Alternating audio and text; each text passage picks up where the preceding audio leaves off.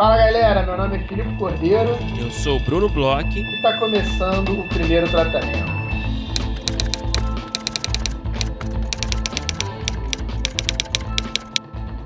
Fala, Brunão!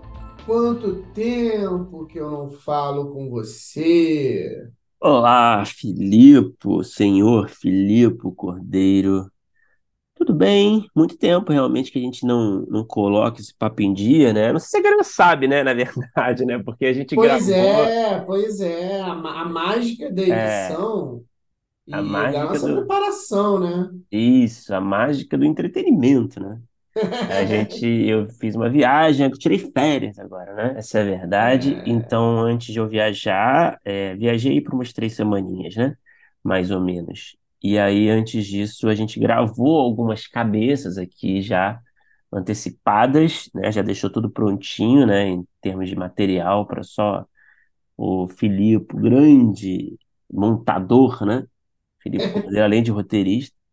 É só montar esses episódios, então as conversas estavam um pouco frias, né? Basicamente. E, Mas deu agora, para você, deu para você descansar, você curtiu, valeu essas férias, você voltou aí com tudo. Como é que, como é que tá essa, essa cabeça descansada? Eu vi que o, que o rosto tá de quem curtiu muito. é, tu acha? Eu acho. Você tá, você Cara, tá com uma, você tá com uma cara normal, de boas férias, é inclusive. mesmo Cansada, né, também, de quem viajou bastante. desgastado, né? Ma- Não, Mas, aquela cara cansada, sabe aquela cara cansada em paz? Sabe? você fez essa leitura toda, cara, esses breves minutos que a gente conversou antes de gravar? Sim, sim, eu não tirei os olhos de você É. tentando ler as microexpressões de Bruno Bloch. Cara, você acabou de ver a cara de um homem que se alimentou muito bem, né? Durante algumas É, semanas, imagina. que comeu um carbonarazinho gostoso, entendeu? É, então, enfim, tô bem, cara. Foi legal, foi uma viagem gostosa. A gente deu um rolezinho aí é, pela Itália, por Israel. É, foi basicamente esse o roteiro, algumas cidades. E é isso, muita comida boa, né? Bebida boa, né? Aquele rolezinho, aquele bate-perna, né? No, no verão europeu. Uhum. Então foram boas férias, cara. Foram boas férias, valeu a pena. Recomendo, hein, Felipe? Você que não conhece. É, eu tô. Eu, o pouco que a gente falou aí, eu fiquei louco para para conhecer. Já era uma coisa que eu tinha curiosidade. Você só me deixou com mais vontade. Acho que ano que vem as férias aqui do Filipe talvez sejam essa, cara. Gostei aí das dicas que você deu.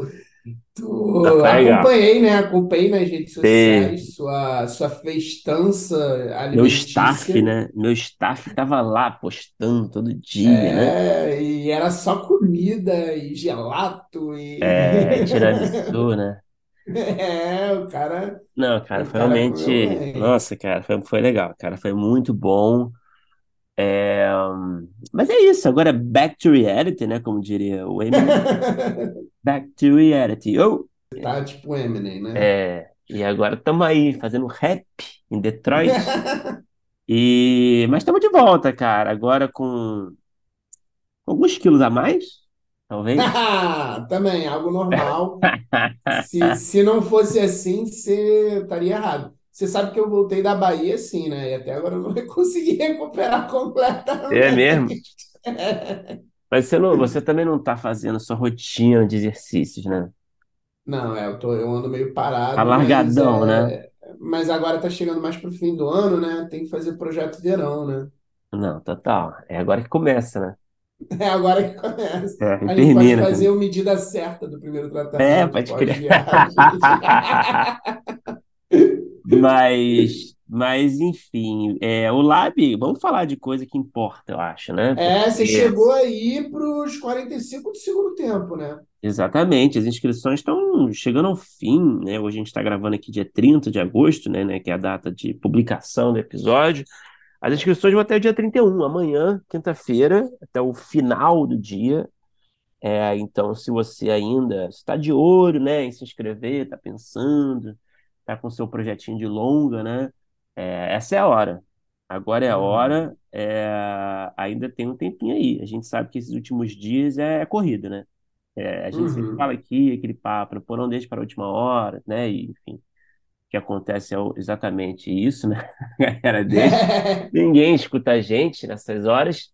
Então, para a galera que faz isso, agora é a hora de agir, né? Se não é agora, não, não terá mais, mais hora, né? Então, a gente aguarda as inscrições, muitas inscrições já foram feitas, a gente está acompanhando aqui. É, não tem Muita muito coisa mistério, legal, Brunão. muita coisa Muita coisa. legal. Ah.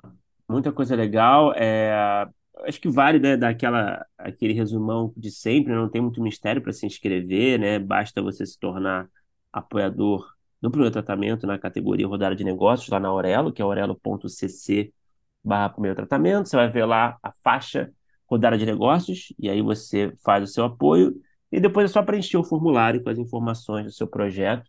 É, o formulário tem lá no nosso site, primeirotratamento.com.br. Não tem, são dois passos, na verdade, né? Mais fácil que isso, impossível. E no formulário também não tem muita informação que você precisa ter, sim, de detalhe, né? Você tem que ter uma logline, claro, você tem que dar as informações pessoais suas, né? Seu nome, nome do projeto, qual é o tipo de projeto. Aí você coloca a logline, uma sinopse, também um textinho justificando, né? Por que que você acha que seria legal é, participar desse laboratório com o seu projeto. É, não tem muito mistério mesmo. A gente está com uma programação prevista aí super legal, com convidados é, super experientes, Carol Garcia, Del Cardoso, Carol Alckmin, é, todos vão participar aí de consultoria de roteiro, de produção, vão ter masterclass Celso Tadei, Gabriela Amaral, do Caio Guerra, que são abertas novamente a todos os inscritos no, no Lab, né? Então, não é só se você não for selecionado, é, para, né, com o seu projeto, né? Se você não for um dos seis projetos selecionados, você ainda vai poder assistir essas masterclasses, essas duas masterclasses que são abertas a todos os inscritos. É, e é isso, as atividades vão ocorrer durante outubro e novembro, tudo no, pelo Zoom. É muito fácil, muito prático e tá chegando, né, Felipe? Estamos animados. Pô, estamos muito animados, acompanhando os projetos da galera, já lendo os projetos da galera. Tem muita coisa boa.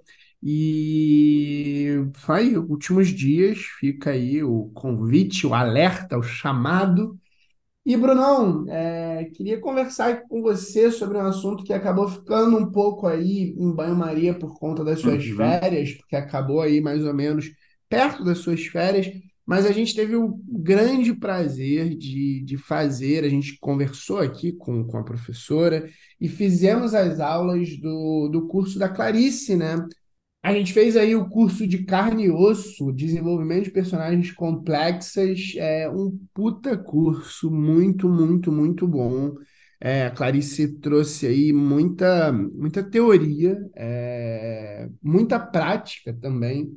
Impressionante, assim, é, a, a, a gente teve, é muito engraçado, né? A gente já fez diversos cursos e, e é muito bom quando a gente tem a oportunidade de mergulhar em um determinado assunto específico, porque a gente é, costuma, né, a gente costuma ter cursos que eles são mais abrangentes, ou então, é, ou eles são, pegam um pouco de tudo, ou eles pegam um tipo de formato, série, alguma coisa assim, e poder mergulhar só em personagem com tanto, tão esmiuçado assim, foi uma coisa que realmente é, eu adorei.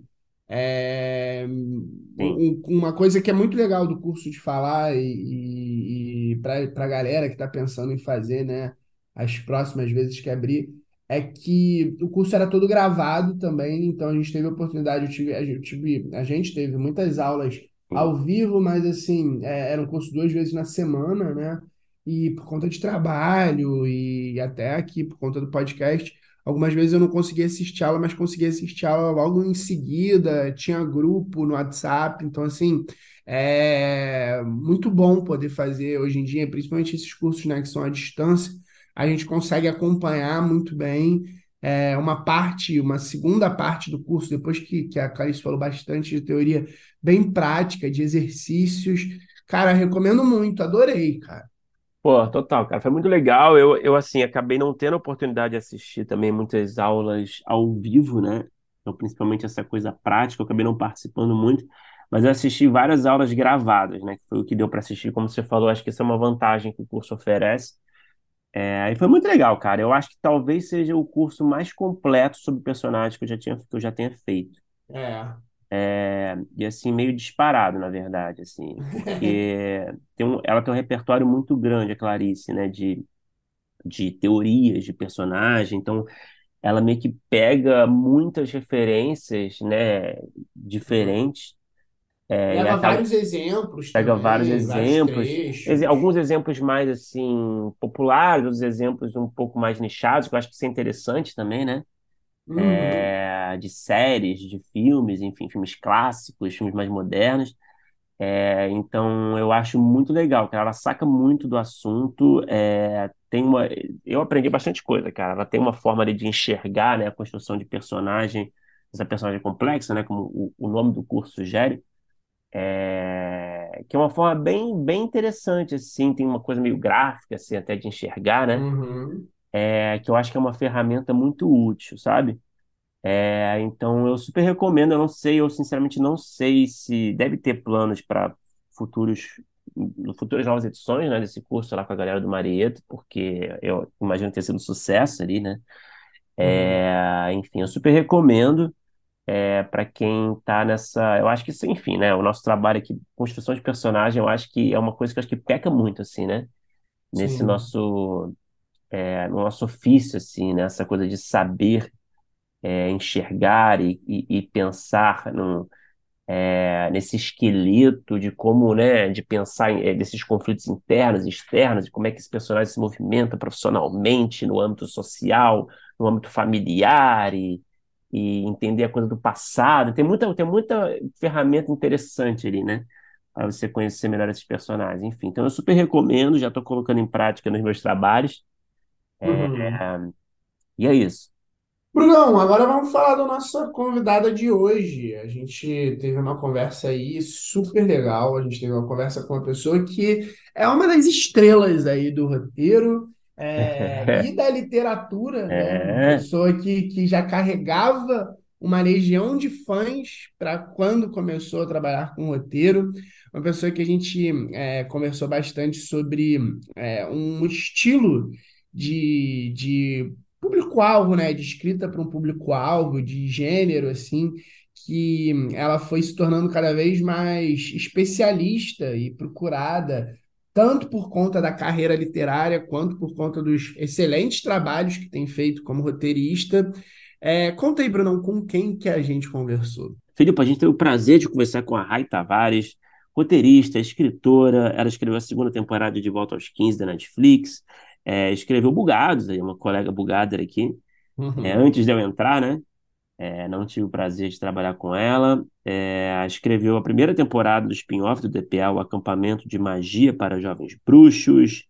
É, enfim, tem diversos projetos aí de, de, que estão em desenvolvimento. é, trabalhou com muitas produtoras legais, escreveu muitos, muitos trabalhos, muitos romances, né, muitos trabalhos na literatura, é, que vão sendo adaptados também. É, enfim, foi um papo muito legal. Claro, né, a gente não. é, Com esse perfil de convidado, a gente acaba falando muito dessa, dessa diferença, desse, dessa interseção também, né, entre literatura e audiovisual, né, de dramaturgia, que é muito interessante sempre, né, entender os processos, né, como é que eles se relacionam, né, como é que eles se diferenciam entre si. É, falou muito sobre conteúdo é, infanto-juvenil, falou sobre comédia, sobre adaptar os próprios trabalhos, né? Enfim, foi um uhum. papo aí cheio de assuntos pertinentes. Foi legal demais, cara. Vamos escutar.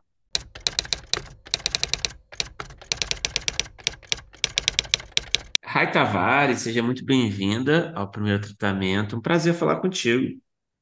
Prazer é todo meu, fiquei muito feliz com o convite. Conversei com os amigos meus, falei, gente, aconteceu, finalmente. Fui convidada, rolou.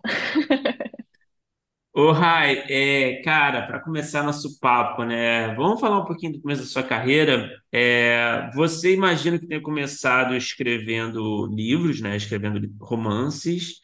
Uhum. É, e eu queria saber, queria entender direito como é que foi esse começo. Era assim, é, a literatura era o seu principal interesse? Era, era o que você queria fazer? Ou era também uma forma de conquistar um espaço e alavancar uma carreira, é, de roteirista?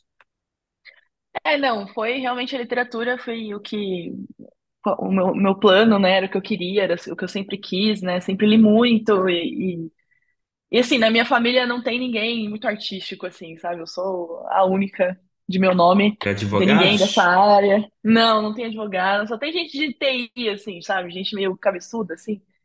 E, e aí eu sempre gostei de ler e, era a única coisa que eu sabia fazer direito, assim, tipo, na escola, a única coisa que eu ia bem era, sabe, escrever português e tal. E eu nem, nem passava pela minha cabeça a possibilidade de escrever roteiro, assim, sabe? Era uma coisa assim, claro que eu sabia que existiam roteiristas, mas eu não sabia que existia um mercado, sabe? Não, uma coisa meio mística, assim, né? Nem passava pela minha cabeça. Então, tudo começou com fanfic, na verdade. Eu escrevia fanfic. E aí, depois das sério? fanfics, Fanfic foi, de quê? escrevia. Cara, eu escrevia de uma banda que eu gostava muito, chamada McFly. Escrevia, fan- escrevi fanfic bastante deles. E foi daí que surgiu, assim, essa coisa de curtir escrever, né? É, mas sempre focada em literatura, assim, sempre nesse sonho da literatura. E quando eu de fato fui inserida, né, no mercado literário, eu percebi que eu ia passar fome. E aí eu comecei a pensar, pô, o que que eu vou fazer na minha vida? Eu vou ficar feliz para sempre, é, num trabalho que eu não gosto e fazendo a literatura em paralelo, ou eu tento encontrar outro trampo envolvendo a escrita que possa, né, me dar uma, uma estabilidade financeira, tal. E foi aí que veio o roteiro, na verdade. Foram produtores que me abordaram para adaptar os meus livros, e eu falei, nossa, tem isso, né? Tem gente que escreve no roteiro. E foi aí que eu comecei a, a enveredar para esse lado. Eu brinco que a, a literatura é minha esposa e o audiovisual é minha amante. Então foi uma coisa que veio depois, assim. Mas vem cá, é, esposa e amante, assim, outro dia eu estava conversando com uma pessoa é, que, que queria também come- começar, já trabalha com audiovisual e queria começar a escrever livros, e aí eu estava conversando sobre isso, que tem uma, uma, normalmente esse movimento é o contrário por uma questão financeira mesmo, assim. Uhum, E, e já há muito tempo acontece isso, eu tava, tem, sei lá, livros aqui do Raymond Chandler, que foi roteirista nos anos de ouro de Hollywood. E aí minha pergunta é é, quando você começou a escrever roteiro, você é, se encontrou totalmente, assim, é, ou é, a gente conversou, sei lá, com a Adriana Falcão aqui, que ela falou que para ela o mais legal de todos é realmente literatura, escrever livros, que ela tem é, um, um poder maior do produto final, etc. É, e- essa amante, ela dominou o seu coração, dividiu, ou ela continua ali pagando suas contas, mas a sua pira é mais nos livros, é tipo uma sugar daddy ali.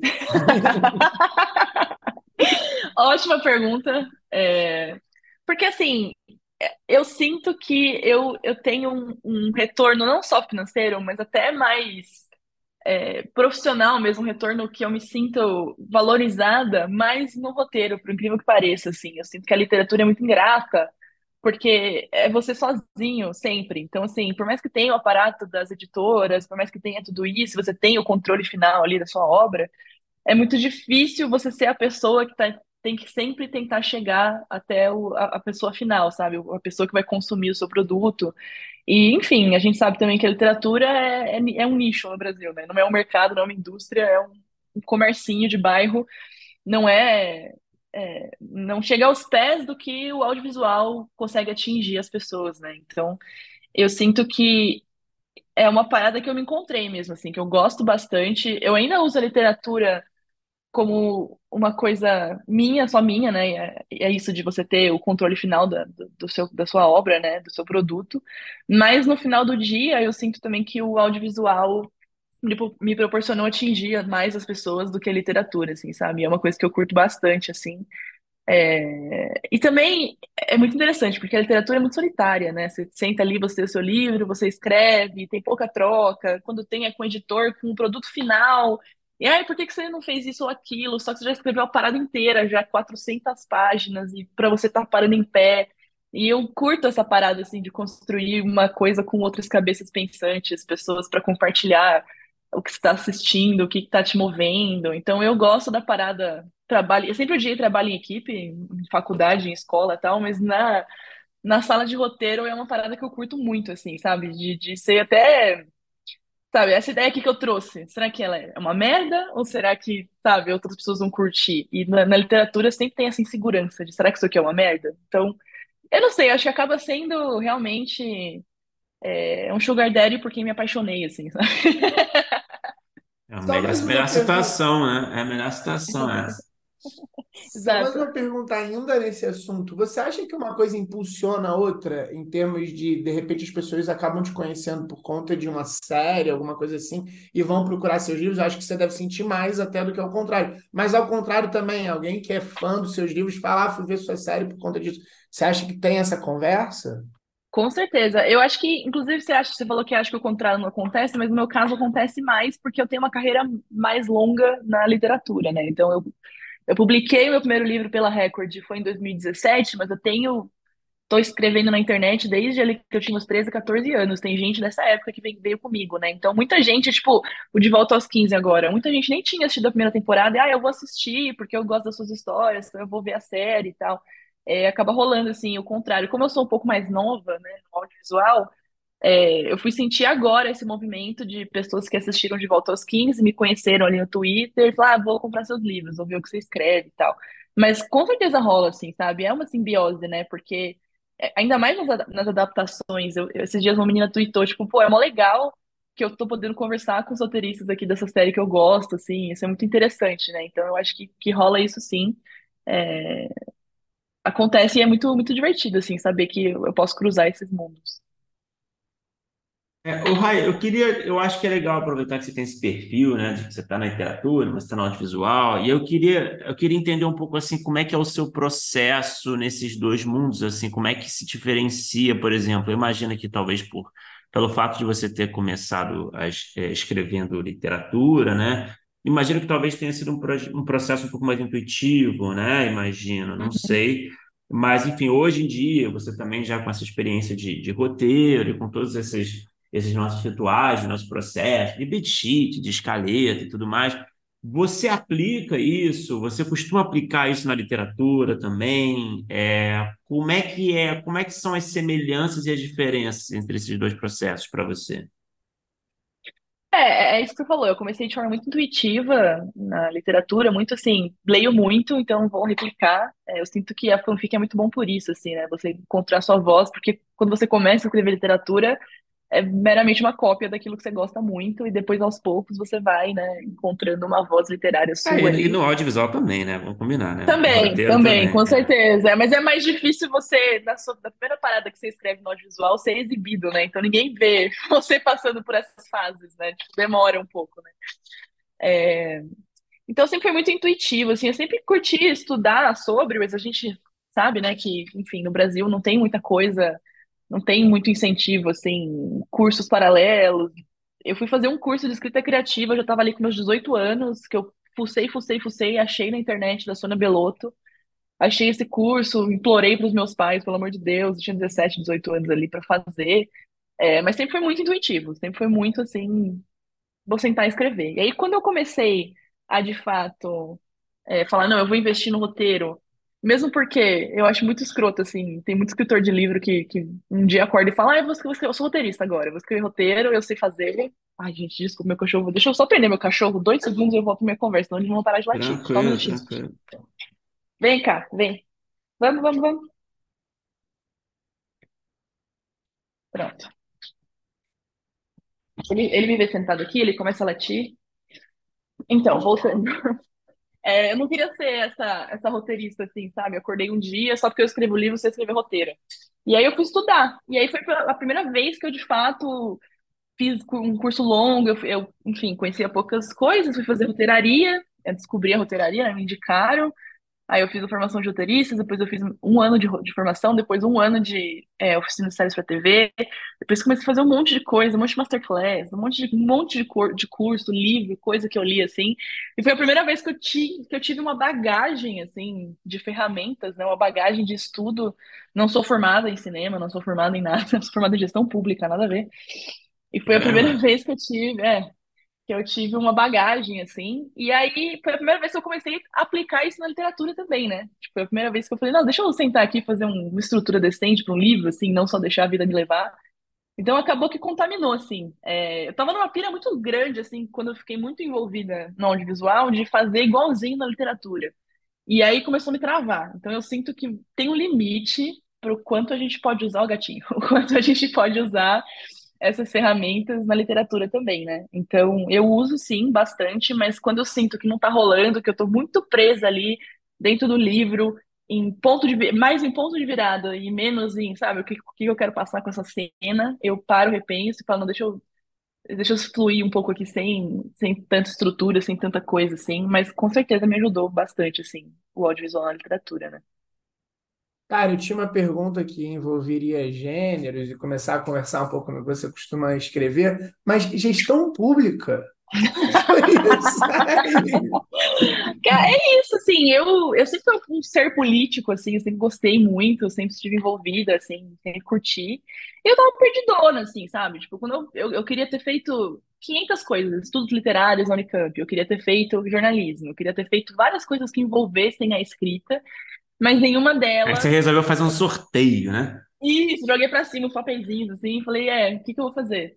É, e nenhuma delas, assim, é, brilhava. Eu sou, eu sou uma people pleaser, assim, então nenhuma delas brilhava os olhos dos meus pais, assim. Eu, tipo, nossa, eu vou deixar eles tristes, assim. Então deixa eu fazer uma parada aqui um pouco mais, mais contida. Então eu fui para a segunda coisa que eu gostava, que era, né, política, assim. E, enfim, trabalhei na prefeitura, trabalhei na gestão da Haddad, assim, fiz bastante coisa interessante, assim. Mas Ah, nunca era, nunca era, né, o que, o que me brilhava o olho, assim, o que me deixava, acordava de manhã felizona, assim. Nossa, hoje eu vou, sabe, pro Largo da Batata, sei lá. E, e, e aí, quando eu decidi, assim, jogar tudo pro alto e focar na, na, na, na literatura primeiro, depois no audiovisual, foi quando eu realmente me encontrei, assim. Mas não, não me arrependo de ter feito gestão pública, assim. Eu acho que é, foi um curso que me deu muita bagagem, assim, me deu muita, muita coisa interessante.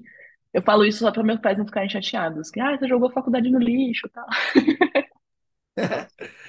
Mas o que eu ia te perguntar é o seguinte, que você falou, né, que tem é, esse, essa coisa do audiovisual é, de demorar e tem acho um outro, um outro ponto que assim, é também uma diferença, talvez, porque assim, muitas vezes no, no início do, do, de uma carreira de audiovisual, você não necessariamente vai escrever é, dentro de um produto que, não que você não goste, mas que seria talvez sua primeira escolha. E Uhum. no, no, no caso, você, por vir, né, do, do- da- dessa, dessa carreira literária é, já mais estabelecida, é, acabou que você trabalha usualmente com um gênero que ele conversa com os seus livros. Aí eu queria saber duas coisas. É, o quão você acha que isso facilitou essa, essa é, mudança de trabalho e o quanto isso também é, é, tem seus prós e contras. Existem outros gêneros, por exemplo que você tem vontade de trabalhar e aí de repente você nota que é, sei lá, é, é mais fácil o mercado te ver mais escrevendo para um determinado tipo de, de público, um determinado tipo de gênero. Não, com certeza, assim, por eu ter, eu tô com cinco obras publicadas todas voltadas para o público jovem, né? Jovem adulto, eu não diria adolescente, porque é ali, 20 e poucos anos, né? E todas comédias, né? Comédias românticas, mas comédias. Então, é realmente ali o meu, o que eu gosto de escrever, o que eu sou conhecida por escrever. Então, acabou que as pessoas pensam em mim, elas lembram disso, né? Então, ah, vai entrar um projeto jovem aqui, um projeto divertido. Já talvez tenha o meu nome ali em mente, né? Não que as pessoas pensem em mim, não é isso. Mas, assim, Acho que é um pouco a, a minha a minha contribuição para o mercado. É, e eu tenho tentado, assim, eu tenho um outro lado. Eu gosto muito de true crime, eu gosto muito de, enfim, suspense, sangue, filme de terror. Eu gosto muito de tenho, tenho esse outro lado que eu curto bastante e tenho sentido, assim, uma não uma versão, mas é uma, uma falta de tipo, ah, você escreve isso também mesmo? Tem certeza? Não tem certeza que você quer fazer? E não consegui ainda ah, nenhuma sala ou algo que conversasse com, com essa temática, por mais que eu insista assim, em reuniões, assim, tipo, se tiver alguma coisa, lembra de mim, eu juro, eu sou sangrenta também, eu gosto. Então tem, assim, acaba, acaba virando um pouco aquilo, aquilo que eu já fiz, que, é, porque a gente sabe como é a lógica, né, de produtoras e streamings, né? Tipo assim, não, ela, ela já fez e ela entrega isso aqui, então vamos chamá-la novamente, porque a gente sabe que ela entrega isso aqui. Mas se você começar a acaba escrever literatura mais para esses gêneros, né? Talvez, né? Talvez, é, eu tenho, eu tenho um audiodrama que foi publicado pelo Storytel, que é também um, um whodunit, assim, meio sangrento e tal, e eu dei uma. é, tentei é, migrar, assim, tenho tentado migrar para essa, para esse lado, assim, mas é que eu não quero abandonar a comédia e o jovem, né? Então é, é complicado mesmo. Mas, assim, por outro lado, eu sou muito grata de que as pessoas lembrem de mim Claro. quando elas pensam em determinado, né? Determinada coisa, que é isso também a gente sabe, né? O mercado tá difícil e então que, que bom que lembrem de mim por alguma coisa, mas sinto que rola assim uma um pouco de, ai, será que ela vai saber fazer? Será que ela vai conseguir fazer? Então, rola um pouquinho assim. E o seu primeiro trabalho, Rai, é, no audiovisual foi qual? O primeiro trabalho exibido foi Bugados. Foi o primeiro que eu fiz, fiz terceira e quarta temporada, André Catarinacho, né, o pessoal, enfim. Foi o primeiro trabalho exibido, mas eu passei os dois anos anteriores fazendo muita coisa que não foi ao ar, que não rolou.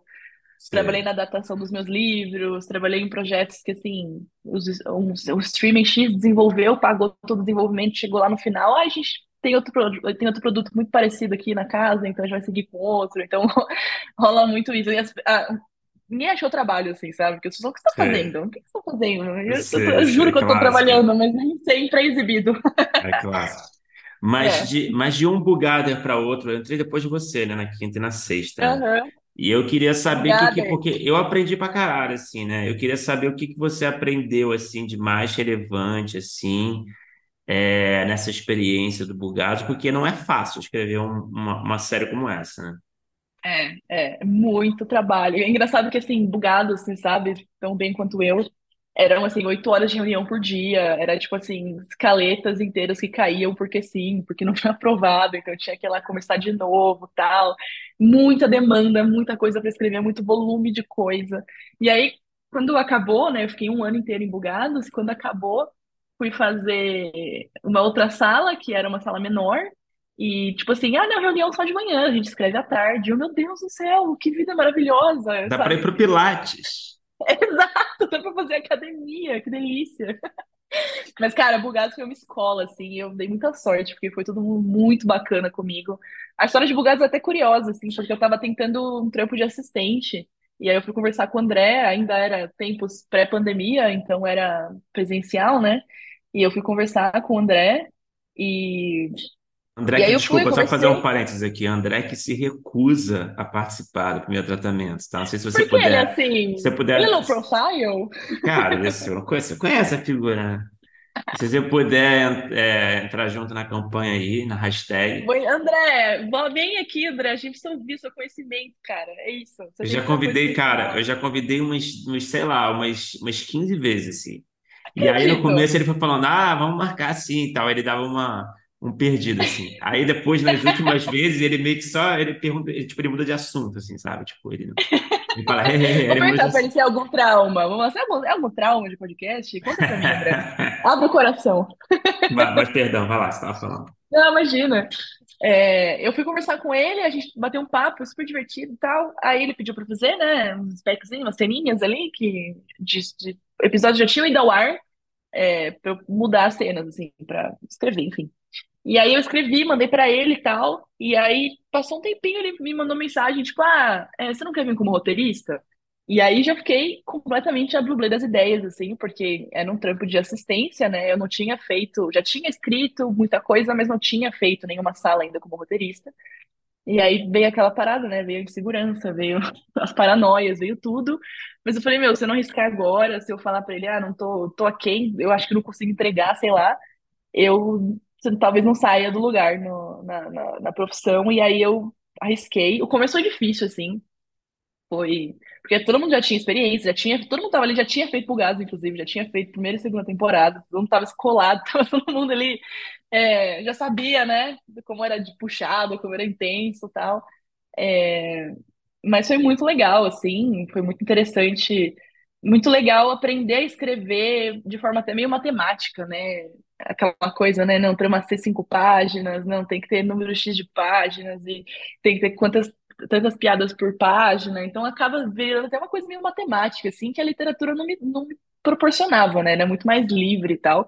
E eu curti, porque eu acho que Acho que o que o Bugados mais me ensinou é você ser criativo com limitações, né? Então você tem que, você tem que escrever comédia, mas você não pode fazer nada escatológico, você não pode fazer, não pode falar palavrão, tem várias limitaçõezinhas, e aí você acaba tendo que ser mais criativo ali, é, quando você está preso ali num, em várias limitações. Então, agradeço muito ao André. Vem, André, participe. Agradeço muito a ele, assim, pela oportunidade. E foi uma escola mesmo, foi muito legal. E ainda começou a pandemia no meio, né? Eu comecei presencial, então tinha aquela coisa assim, vamos pegar essa mocinha aqui pela mão, que ela não sabe o que ela tá fazendo. Eu tinha muito, muita gente me ajudando, Carlos Reichel, maravilhoso, muita gente ali me ajudando no processo, e depois foi tipo cada um na sua casa. Então, Simão, você, mais você ainda, achou, você achou que, que criou assim essa distância do- da coisa do trabalho remoto? Você acha que não foi a mesma coisa para você? Eu não acho que eu vou ser, vou ser nessa resposta agora, mas eu não acho que é a mesma coisa o Zoom. Claro que o Zoom tem todos os seus benefícios de você poder ter roteiristas do país inteiro trabalhando na sala de roteiro, tem muitos benefícios, mas o ao vivo é uma troca muito mais rápida, sabe? É uma troca muito mais dinâmica, eu diria. Então, não atrapalhou, não digo que atrapalhou, mas eu sentia muita falta do contato, assim, de, de você estar lá e, sabe, bater a cabeça na parede junto com outra pessoa e, ai, vamos tomar um café, não aguento mais. Tipo, em casa, tipo, ah, tá bom, vou tomar um café, não aguento mais, você sozinho, assim, com seus pensamentos ainda. Então, é, senti que atrapalhou, sim, mas eu também, a gente tem que adaptar às coisas, né? Tudo que eu fiz desde então foi remoto, é, então a gente tem que se adaptar, mas sinto falta, sinto falta. Ah, engraçado nessa sua resposta que você falou algumas coisas que o Bruno eh, já falou tanto aqui no podcast como a gente conversando sobre bugados. E aí eu ia te perguntar uma coisa eh, sobre essas diferentes experiências, assim, bugados e de volta aos 15 você entrou eh, já em temporadas eh, depois de ter começado, mas você também, eh, como se contou, né, trabalha em adaptação de um dos seus livros é, já trabalhou em primeiras temporadas, acredito que até em desenvolvimento de coisas que foi para escrever depois. E aí eu queria Uhum, saber é, como é que você sentiu essas diferenças? E, e assim, é, é, de novo também, prós e contras, assim, de você pegar uma uhum, coisa que já é fechada e que já funciona, e no caso desses dois produtos, produtos de sucesso, né, muito sucesso, tanto Bugados quanto de Volta aos 15, e como é poder pegar uma coisa mais é, é, zerada, vamos dizer assim, mesmo que uhum, tenha sido desenvolvido por alguém que tenha uma ideia, a gente sabe que ali um, um primeiro desenvolvimento até com canal, é, produtora, etc., ele fica um pouco mais livre até chegar num- num- numa coisa muito fechada. Como é que são essas uhum. experiências? E aí também, né, até falar um pouco sobre a adaptação da sua própria obra. Sim.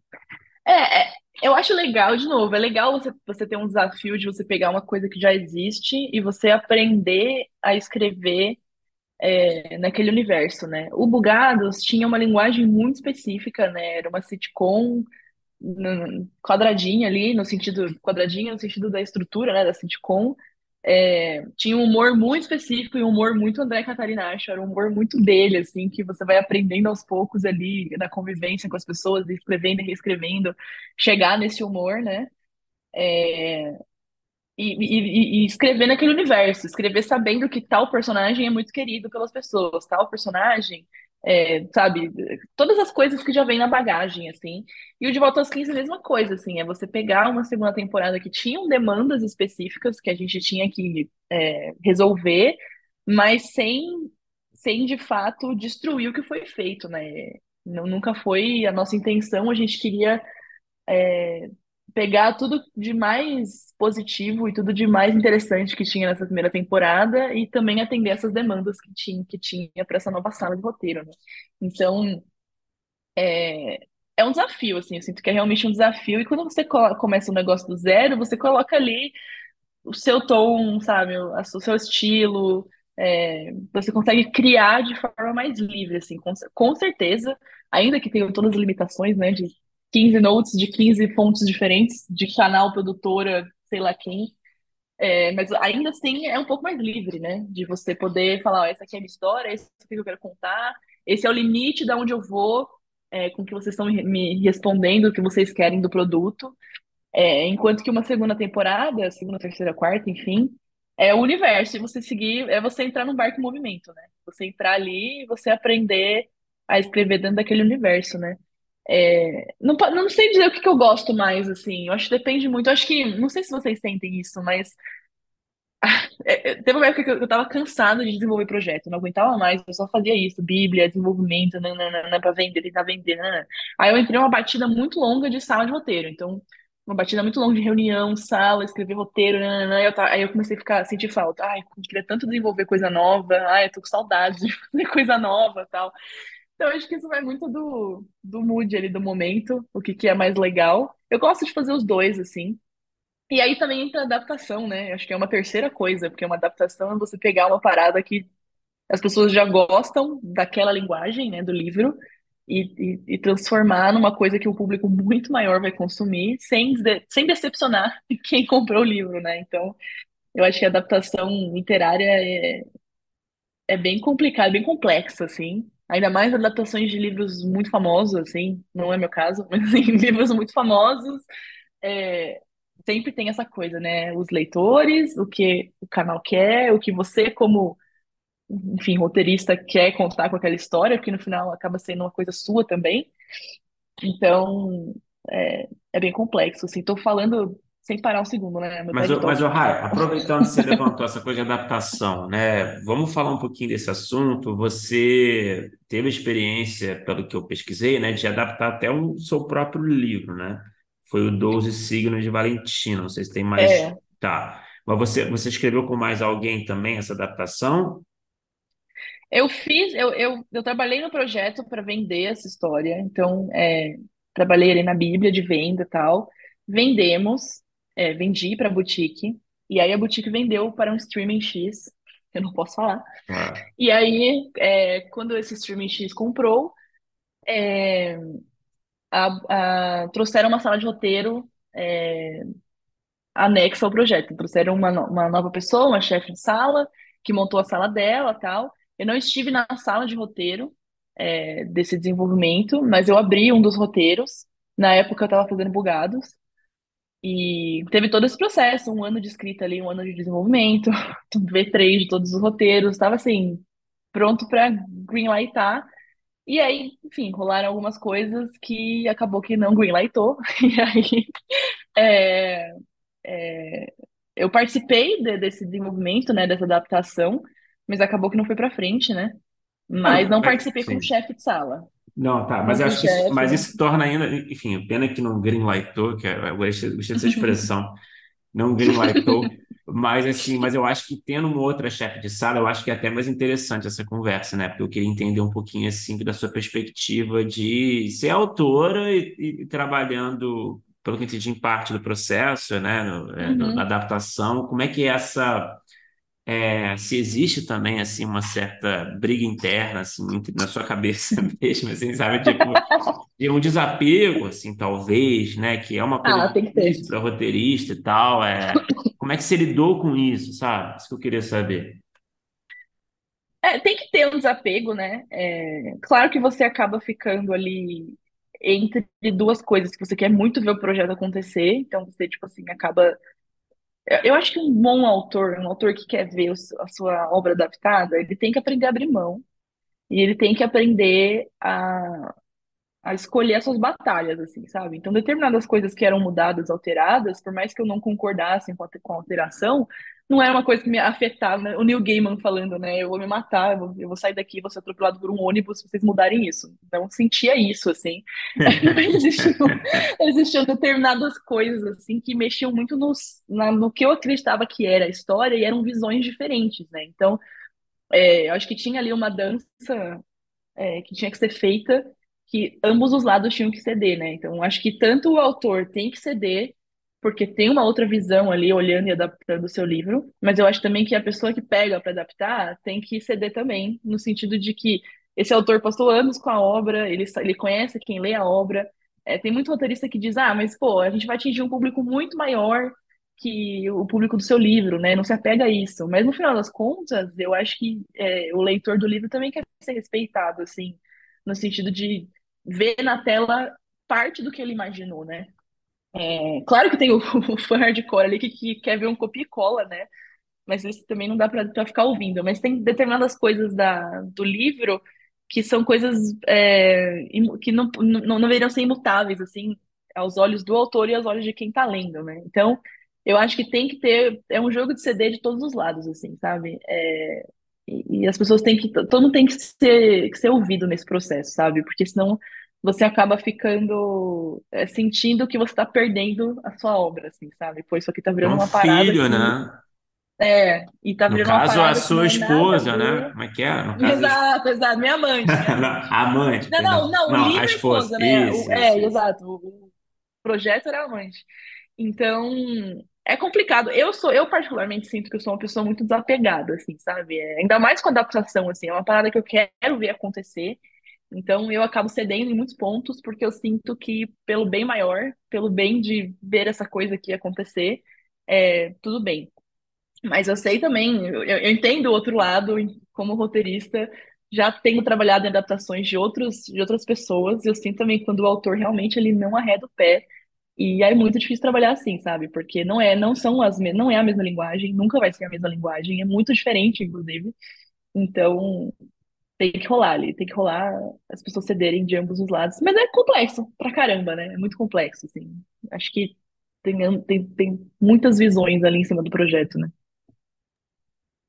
Ô, Rai, dentro desse assunto, é, eu, eu queria te perguntar em termos de início de processo, porque é, eu e Bruno, né, eu, eu, eu, eu eu até gosto de escrever, mas muito pouco e, e, e não é, romance, assim, mais coisa de conto tal, mas eu e Bruno, a gente é, sabe muito bem que quando a gente tem uma ideia, ela, a gente já pensa para um, um formato audiovisual, no máximo podcast, mais recentemente. Aí eu queria saber como é que é contigo, é, é que você tem essa vida dupla, né, de esposa e amante, em termos Montana? de, de início de processo, de é, sempre você pensa, talvez, é, na literatura primeiro, e, e aí, às vezes, até trabalhar como literatura para depois pensar no projeto audiovisual. Tem coisas que você pensa já para uma coisa, outras para outra.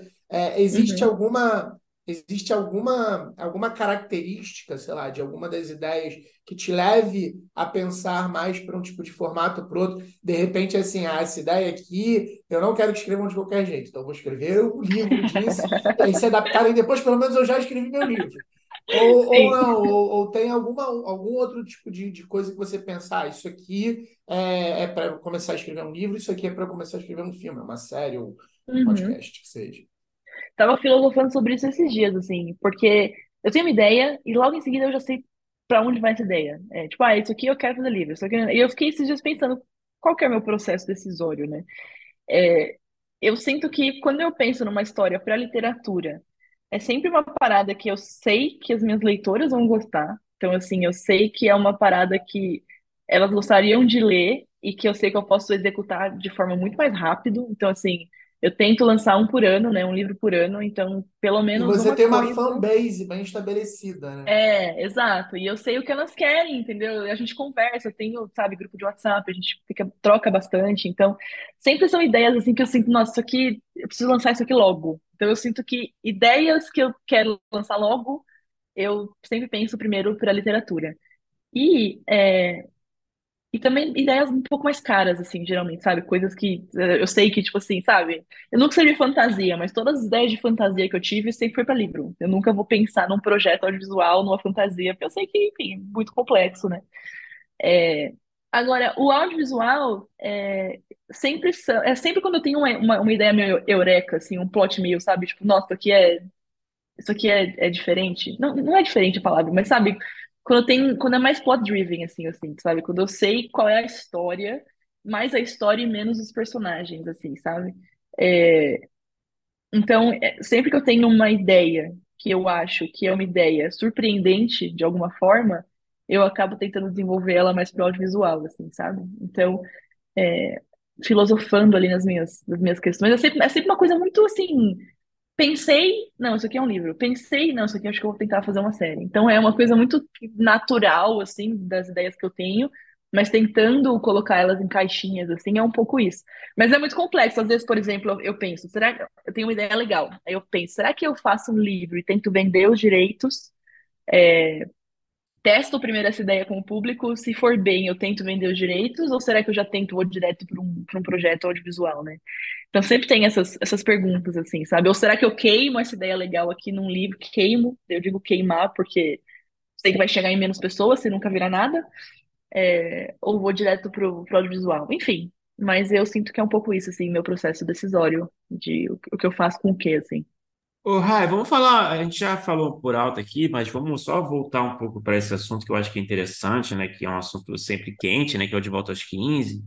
É, eu queria que você falasse um pouquinho da sua experiência mesmo de... Eu não sei se você assistia, assistiu a primeira temporada, se você foi fã, Uhum. se você, enfim, e se isso facilitou de alguma forma, né, é, a sua é, até a sua criação, enfim, suas ideias, enfim, você já estava acostumado a esse universo, enfim, eu queria que você falasse um pouquinho se você já assistia antes, como é que foi a experiência, em linhas gerais, assim, é, com uma equipe, eu acho que foi toda nova, né, nessa segunda temporada, até onde eu sei, Foi.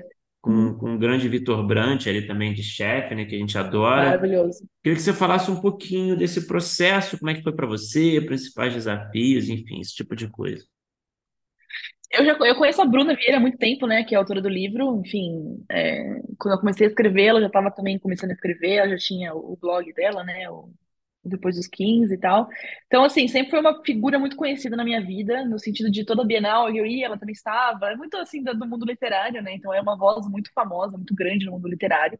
Então eu conheci o De Volta aos 15 nesse contexto. Logo que saiu a primeira temporada, eu assisti, porque, enfim, toda adaptação eu tento assistir, porque eu gosto desse, gosto muito desse movimento, eu acho que tem muita coisa legal pra gente adaptar. IPs muito interessantes, assim, que o mercado tinha que investir mais, porque tem um público e o público é grande. Então eu fui assistir logo que saiu, curti a série, e toda essa questão nostálgica, né, de, de, a época que eles retratam é a época que eu era adolescente. Então, pra mim, foi muito assim muito em casa, assim, sabe? Tudo que era mencionado, sabe? Tudo que, todas as referências, tal, era quando eu tinha 15 anos. Então, realmente foi uma coisa, assim, que eu me identifiquei bastante. É, e quando surgiu a oportunidade, cara, eu fiquei muito feliz, assim, a oportunidade de uma vida, sabe? Foi uma indicação da Mari, que trabalhava na boutique, depois ela trabalhou na Glass, e aí ela saiu, ela foi para outra produtora, mas quando eles estavam procurando pessoas para compor essa sala nova, ela indicou meu nome, porque eu já tinha trabalhado com ela nos doze signos de Valentina, então ela já sabia ali do meu background, a palavra bonita. Ela sabia ali que, que eu curtia escrever, né, para esse público e tal, então ela indicou meu nome, eu fiz uma entrevista com o Vitor, maravilhoso, adoro o Vitor. Vitor é um cara muito engraçado, um cara muito generoso, assim, muito talentoso, genial, assim. Só tenho elogios pro Vitor. E foi uma experiência muito, muito legal, assim, você poder escrever um dos maiores produtos da, do streaming da Netflix no país, né? E com um dos maiores nomes, né? Maísa, Camila Queiroz, João Guilherme, enfim, é uma galera de muito peso ali. Então, até um pouco surreal, né? Até um pouco, caramba, o que estou fazendo aqui? Eu tenho apenas seis anos. E, mas foi muito, muito, muito divertido. O meu episódio, né, na segunda temporada, tem todas as referências que eu amo, que é banda emo e Qual é o rebelde. episódio? É o 3, é o Tá, terceiro episódio, legal. que é o episódio do Rebelde, né? Então, é uma coisa que eu queria muito trazer, porque era uma coisa muito grande quando eu era adolescente e tal. Então, foi muito, muito divertido. Assim, foi um processo é, rápido, porque teve essa, essa mudança de sala, né? E, e aí a gente tinha pouco tempo para para trabalhar, acho que foram quatro, cinco meses, assim, foi um processo bem rápido, mas em nenhum momento eu senti que foi um processo difícil, sabe? Em nenhum momento eu senti que foi, meu Deus, para onde estamos indo com isso, assim, sabe? Sempre foi um processo muito gostoso de fazer, muito divertido, muita risada, muito legal, assim. Foram quanto, é, foi quanto tempo de sala, assim, né? acho que foram uns quatro, cinco meses. Eu Quatro, cinco comecei a trabalhar no meses. carna, é, comecei a trabalhar no depois do carnaval, em 2022, né? Dois? É, acho que era 2023. Seis episódios, 2022. seis episódios total, né? Isso, é, é. Então foi, foram uns quatro, cinco E meses. foi, daqui, foi um daqueles processos que você sentiu, assim, que, putz, podia ter mais tempo? Ou foi, assim, num tempo razoável? Eu acho que foi num tempo razoável. Claro que sempre pode ter mais tempo, né? Mas assim, eu acho que a, a sala se, se entrosou tão bem. Já, já participei de outros projetos, assim, que a sala não ia, não andava, sabe? Não tinha. Eu acho que a palavra é sinergia, assim. Acho que uma boa sala de roteiro tem sinergia. E a jovem mística, né, falando as paradas. Mas, mas é, eu senti que a gente se entrosou muito bem, eu senti que o Vitor tinha muito claro ali o que, que ele queria trazer de novo para a temporada, né? Principalmente o humor. E foi uma coisa que me deixou muito empolgada de fazer, porque, enfim, eu amo escrever comédia, eu amo escrever com mais humor. Eu sinto muito, eu poderia fazer de fato um TED Talk de como a gente está pecando em fazer coisas jovens sem humor, sem comédia, sem uma piada no meio do, do, do produto, assim. Pode crer, pode É, crer. E aí o, o adolescente está assistindo Eu Nunca, a Vida Sexual das Universitárias, está assistindo até Euforia, tem alívio cômico, e a gente não, não, não coloca uma unidade de piada nas coisas que a gente está fazendo, assim, para o público jovem, né? Então, quando ele trouxe isso para a mesa, eu fiquei muito empolgada, sabe? Foi, foi bem legal, assim. É, claro, poderia ter tido mais tempo? Sim, mas acho que o tempo que a gente teve, a gente conseguiu fazer bastante coisa legal, assim. Acho que imprimiu na tela, sabe? Que ficou, foi um processo bem divertido, assim. E como é que é, é, lidar com a repercussão, assim? Porque é, é engraçado que é tipo um, de novo, o, o Bugados, que vocês dois trabalharam, é uma série que ela é, é um, é um grande sucesso, mas ela tem um alcance muito específico. O De Volta aos E o 15 público não tá no Twitter, né? O público divulgado. É, Ele pois é. E, É, pode De crer, pode crer. É bem 15 é silencioso, né? é silencioso. E o De Só encontra nas 15 festas é- infantis, né? De, de parente e tal. É, você encontra com a pessoa e fala, nossa, o que você escreveu, meu sobrinho ama. É sempre assim, Eles sabe? são É os tios mais legais das festas. Isso, exatamente. Mas aí o De Volta aos 15 é um fenômeno pop, a gente pode, pode dizer com tranquilidade. Como é que é, foi lidar com, com esse, essa repercussão? E é isso, né? Maísa, João Guilherme, etc. Como é que é essa série que no Twitter bomba tanto? Cara, você falou o nome dos atores, né? Teve a festinha da, de estreia da segunda temporada, eu fui na festinha, né? Cheguei lá e, tipo assim, eu não sei, né? É um estereótipo, existe um estereótipo do roteirista esquisito, trancado no porão, porque é real, sabe? Tipo, eu não sabia me comportar. Eu tava, tipo, meu, que- quem são quem essas pessoas aqui, tipo, muito famosas na minha frente? Eu não sei lidar com isso. Foi muito engraçado, assim, esse choque de realidade, mas é muito doido você ver sei lá, você fazer parte de um trending topics, assim, sabe? De ver a galera falando sem parar por semanas sobre cenas que você escreveu, sobre coisas que você falou. Então, assim, é, a gente sabe, né, que o roteirista, poucas pessoas compreendem a função do roteirista e poucas pessoas. É, tem familiar meu até hoje que fala, mas o que você faz? Você escreve as falinhas? E, e as pessoas não sabem muito bem, né, como é feito o produto audiovisual. É, então, claro que a repercussão para os roteiristas é menor, mas ao mesmo tempo é surreal, assim, surreal você acompanhar aquilo. Gente que, que, que, chegou assim, eu- porque eu falei muito, né? Enfim, eu fico no Twitter o dia inteiro, né? E eu falei muito sobre a série e tal, então as pessoas foram chegando, assim, foram. Ah, nossa, você escreve? Como assim? Não é a Bruna Vieira? Então as pessoas não compreendem, né? Tipo assim, como assim você escreveu? O que que você escreveu, tal? Então, quando, conforme as pessoas vão chegando, Ninguém vai os créditos, né? Não Ninguém é, não atenção é. créditos. Só a gente, só a gente se importa com isso. No final do dia, infelizmente, é um pouco isso, assim. As pessoas se interessam pelos atores e, às vezes, pelo diretor, talvez. É isso. É, Mas foi muito legal, assim, acompanhar. Muito legal ver um trabalho que você passou ali meses da sua vida pensando e, e, sabe, produzindo e mexendo, reescrevendo. E ver aquilo, ver o produto final e ver que as pessoas gostaram, ver que as pessoas chorando, sabe? Tipo, tem uma cena no meu episódio, no final do meu episódio, que é uma cena mais, assim, dramática, assim, sabe? E as pessoas, meu Deus, eu estou chorando muito com essa cena. Eu, meu Deus, eu fiz as pessoas chorarem. Então, assim, foi muito. Acho que é um pouco como os roteiristas da Globo se sentem escrevendo novela, assim, sabe? De ver a reação das pessoas ao vivo ali. Foi bem legal, bem legal. Uma coisa que eu não quero, eu quero me acostumar com isso. Bem, bem legal. Ah, e uma outra coisa que você falou numa resposta que eu fiquei é, curioso é que você estava falando sobre. Tem dois, dois pontos diferentes, né? Essa coisa do humor, né, para esse público, e sobre adaptações, essa sua, essa sua é, presença no mundo literário há muito tempo.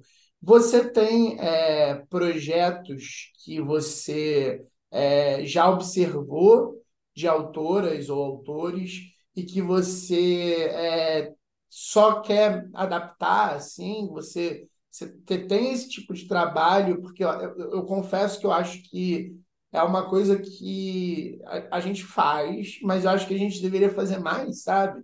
Eu Uhum. acho Não, que, total. que, que, é, que é meio, meio pouco explorado no potencial máximo que isso tem. A gente vê, por exemplo, lá fora, raramente a gente vê é, um trabalho que não seja com uma propriedade intelectual testada de alguma outra forma, e muitas vezes na Uhum. literatura, sabe? Eu queria saber se você também tem esse olhar para outros autores. Com certeza, com certeza. Muitas. Eu, inclusive, incentivo muitos amigos meus, assim, a, sabe, rodarem as histórias deles em produtoras, tentarem vender, se- sabe? Eu, eu me, me, me coloco à disposição se a gente quiser sentar junto e desenvolver uma parada junto, porque eu acho legal ouvir o autor também, é sempre legal, né? É, e eu tenho, de uns anos para cá, tido um movimento muito grande de consumir majoritariamente coisas nacionais, assim, sabe? É, ainda mais coisas do pro público que eu escrevo, né? Então tá tendo um movimento de uns anos para cá, teve um boom muito grande de autores em grandes casas editoriais. Claro que não chega perto o número de gringos, né? Assim, teve sim um aumento de pessoas até no mainstream, né? A gente sempre teve os autores é, que ganham, os autores que ganham prêmio, né? Os autores eu vou falar uma palavra que não é de forma pejorativa, né? Mas os autores cabeçudos ali de romances, né? Que ganham prêmios. Mas de, de uns anos pra cá tem tido também um, um, um aumento muito grande de, de escritores de, assim, coisas pop mesmo, coisas pro mainstream, coisas, sabe? Enfim, coisas mais comerciais. E eu sinto que tem muita coisa boa, assim, muita coisa boa, de todos os gêneros. Tem fantasia muito boa, tem todos os tipos. Tem um livro que chama Viralizou, de um amigo meu chamado Juan Julián, que é um apocalipse zumbi no Rio de Janeiro, e quem salva o mundo é uma funkeira chamada Thalita Bumbum, sabe? Tipo, umas coisas muito brasileiras, que, tipo assim, precisa... Inclusive, ele escreveu com o Igor Verde, né, que é roteirista. Os dois são roteiristas da Globo, né? Então, é, tem muita coisa legal e eu faço muito esse movimento. Tento fazer, pelo menos, assim. Também coloco, me coloco à disposição de produtoras, assim. Vocês querem adaptar alguma coisa? Vamos tentar, vamos junto, assim. Porque eu curto. Eu acho que tem que ter. Isso que você falou é essencial, sabe? Lá fora você vê qualquer coisinha que faz um barulhinho já está sendo adaptada. Já está sendo, sabe? Já foi testado, as pessoas gostam. Vamos fazer. Então, é, eu sinto que aqui falta um pouco uma conversa maior. É, eu sinto que aqui aposta-se muito nas mesmas pessoas que, claro, já fizeram alguns. Aposta-se porque tem motivo, porque já fizeram sucesso com outros produtos audiovisuais e tal, mas que existe um novo, uma nova, uma nova gama aí de escritores que falta aposta e, e são coisas já testadas com públicos, que, enfim, com públicos grandes, assim, que curtem, que aprovam. Então eu sinto sim que a gente precisa fazer mais esse movimento, assim. E é uma coisa que eu gosto de fazer. Ô, Rai, é, antes da gente entrar no bloco final, uma última pergunta, perguntinha clássica, na verdade, né? Aquela pergunta que não tem muito uma resposta, mas você pode tentar. Eu sou Que prolixa, talvez eu fique uma hora aqui falando. é, se chegar a algum lugar, tá ótimo. É, que dicas que você dá, assim, para quem tá, tá começando no roteiro, é, para quem tá tentando furar a tal da bolha, né? Quem tá querendo entrar em Uhum. sala. É, que conselhos assim de amiga é, você pode oferecer para essa galera? Talvez uma mensagem mais, mais otimista. O que, que... que que você pode dizer? pior resposta possível. Não, é porque tem uma fala do Bo Burnham que perguntam pra ele, né? Tipo, acho que até num, num talk show daquele cara, esqueci o nome dele, aquele comediante ruivo. Enfim, ele tá nesse talk show, esqueci, muito famoso, esqueci o nome do cara. É- O Luiz Case, não? Não. Não, Ah, não. tá. Ah, Achei que a gente não podia Mas falar nessa. É eu. Não, não, não, não, não é o Lucy Kay, não. Ah, É o Bo. Burnham num num cara que eu esqueci o nome, que é muito famoso. Enfim.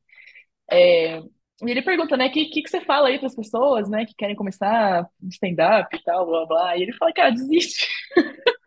Aí depois ele explica, ele, tipo, pô, eu sou um cara extremamente privilegiado, e eu tive sorte, e eu tô infeliz. Então, tipo assim, é, é- no, no final do dia, é uma resposta muito complexa. Tô brincando, não tô falando para as pessoas desistirem, não é isso.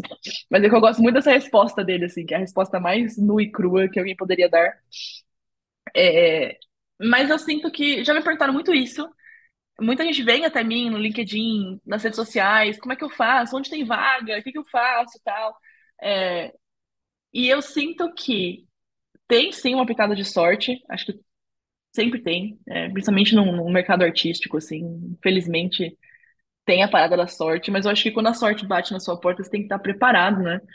E, e eu sinto também que as pessoas não valorizam muito o networking, odeio essa palavra, as conexões humanas, vai, mais bonitinho, que você pode fazer nesse mercado e que podem te levar a lugares, sabe? É, eu falo muito para as pessoas participarem dos, dos, dos festivais de roteiro.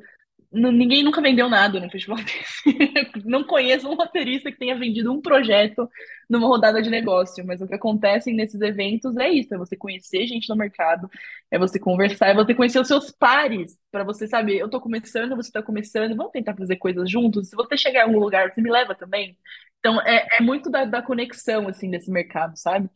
E as pessoas não valorizam tanto essa parte, assim. É, não, eu não, não, não saberia dar uma dica muito oficial, sabe? Tipo, ah, você vai, sabe, procurando no LinkedIn todo dia que você vai achar uma vaga. Você não vai. É, eu acho que é muito mais indicação, é muito mais você mostrar os seus projetos para as pessoas chave da indústria e também para os seus pares, para vocês irem juntos para outros lugares, assim. No meu começo de carreira, eu tive muita sorte, porque eu fiz amizade com a Bia Crespo, que era alguém que já estava crescendo, né, grande Bia Crespo. grande Bia Crespo, já estava crescendo ali, né, no mercado, e ela me colocou embaixo da asinha dela, e ela me ajudou muito. Então, assim, encontrem suas Bias Crespos, assim, encontrem pessoas que estão ali dispostas a te ajudar, a te levar junto. E é isso, assim, o Bugados, ai, como é que você conseguiu a vaga em Bugados? Eu tava num, num grupo de WhatsApp e alguém mandou lá, eu tô procurando uma roteirista para esse projeto aqui, mandem e-mails. E aí eu mandei um e-mail, e aí eu fui para uma entrevista, e aí eu conversei com o André, e aí foi isso, sabe? Tipo, não tem uma coisa mágica, assim, é realmente a oportunidade e a sorte bater na sua porta e você tá preparado, né? Então é isso, networking e prepare-se para quando magicamente alguma coisa interessante acontecer. Horrível a resposta, né? Mas eu tentei, eu tô tentando ser realista. Eu achei o copo meio cheio. É. Bem Eu cheio, né? achei, Ah, eu tá, achei. então Não é tá aquele copo Ótimo. é meio, meio cheio, assim. Né? Não é meio cheio, mas é meio, meio. Uhum, uhum. Mas, mas é ótima resposta, Raí. Para encerrar, vamos lá, né? A gente tem nosso, nosso bloco final, as mesmas perguntas que a gente faz para todo mundo, tá?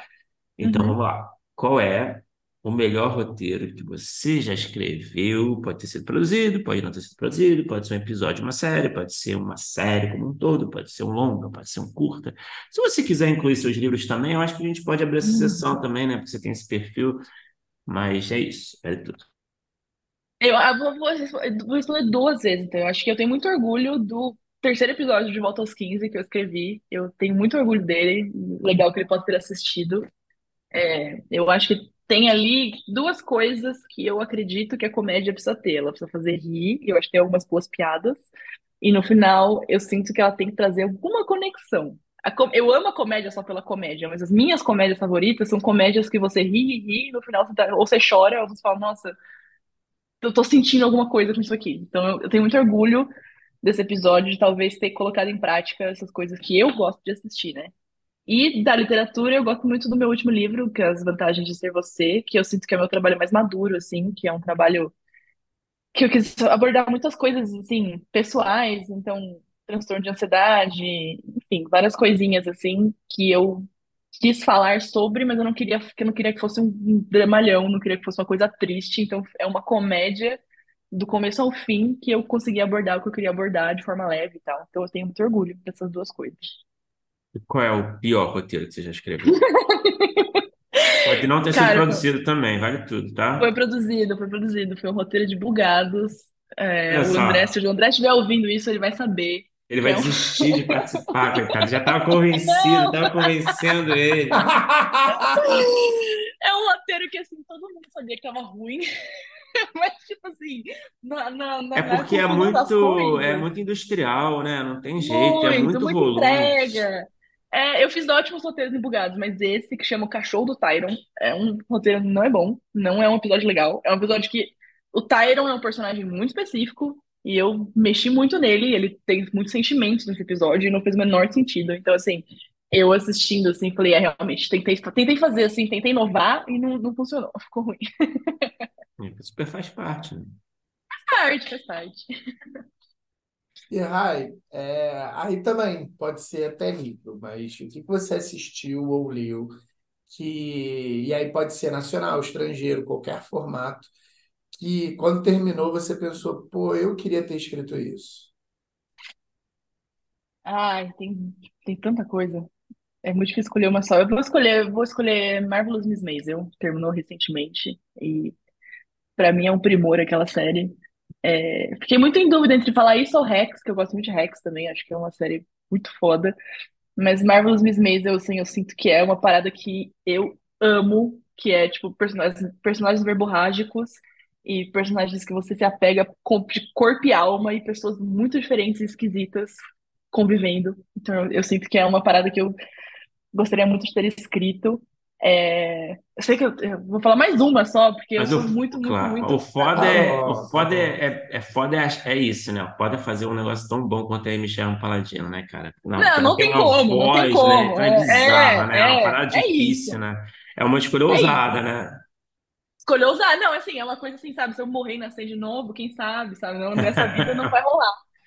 É, mas eu, tenho uma outra série também que eu gostaria. Não sei se eu gostaria de ter escrito, eu acho que eu gostaria de ter, ter, ter sido parte da sala de roteiro, assim, sabe? Tipo, eu não queria ter tido essa ideia, mas eu queria ter tido a experiência de estar nessa sala, que é Brooklyn Nine-Nine. Eu acho que deve ser uma sala muito divertida, assim, uma sitcom que é piada atrás de piada e personagens muito carismáticos, então vou dar esse, esse adendo aí, que é a minha série favorita de, de assistir, assim, eu, eu, minha naninha, assisto todo dia antes de dormir.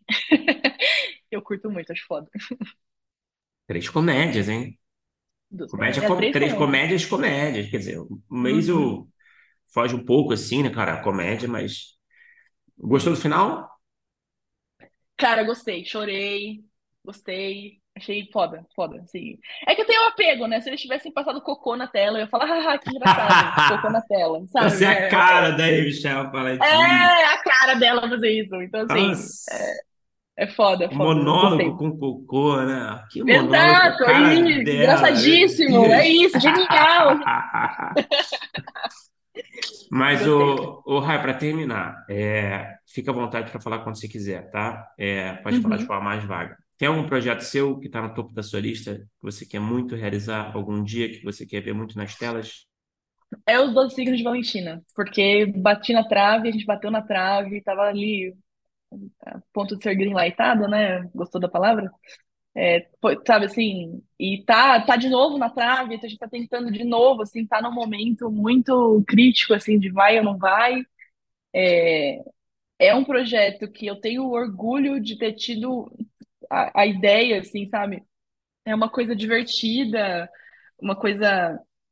Eu gosto muito da personagem principal, do protagonista, é uma coisa que eu curto bastante. Eu escrevi quando eu tinha 20 anos essa história, né? Não é a minha melhor história, mas eu gosto muito da proposta. E eu acho que eu acho que existe um potencial muito grande de melhorar o livro para uma série.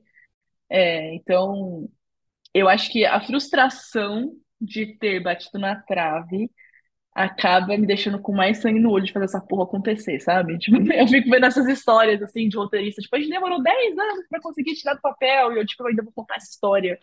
Eu ainda vou falar, não, foram 15 anos pra gente ver essa série acontecer. Então, eu acho que é um pouco isso, assim. Acho que é o projeto que eu mais quero que aconteça, assim, dos que eu tenho. Porque eu acredito na ideia, sabe? Eu acredito que tem potencial pra ser, sabe, bom e pop. E, e é isso. Ô, Rai, muito obrigado pelo papo, pelo seu tempo. Pô, Imagina. foi demais, cara. Obrigadão.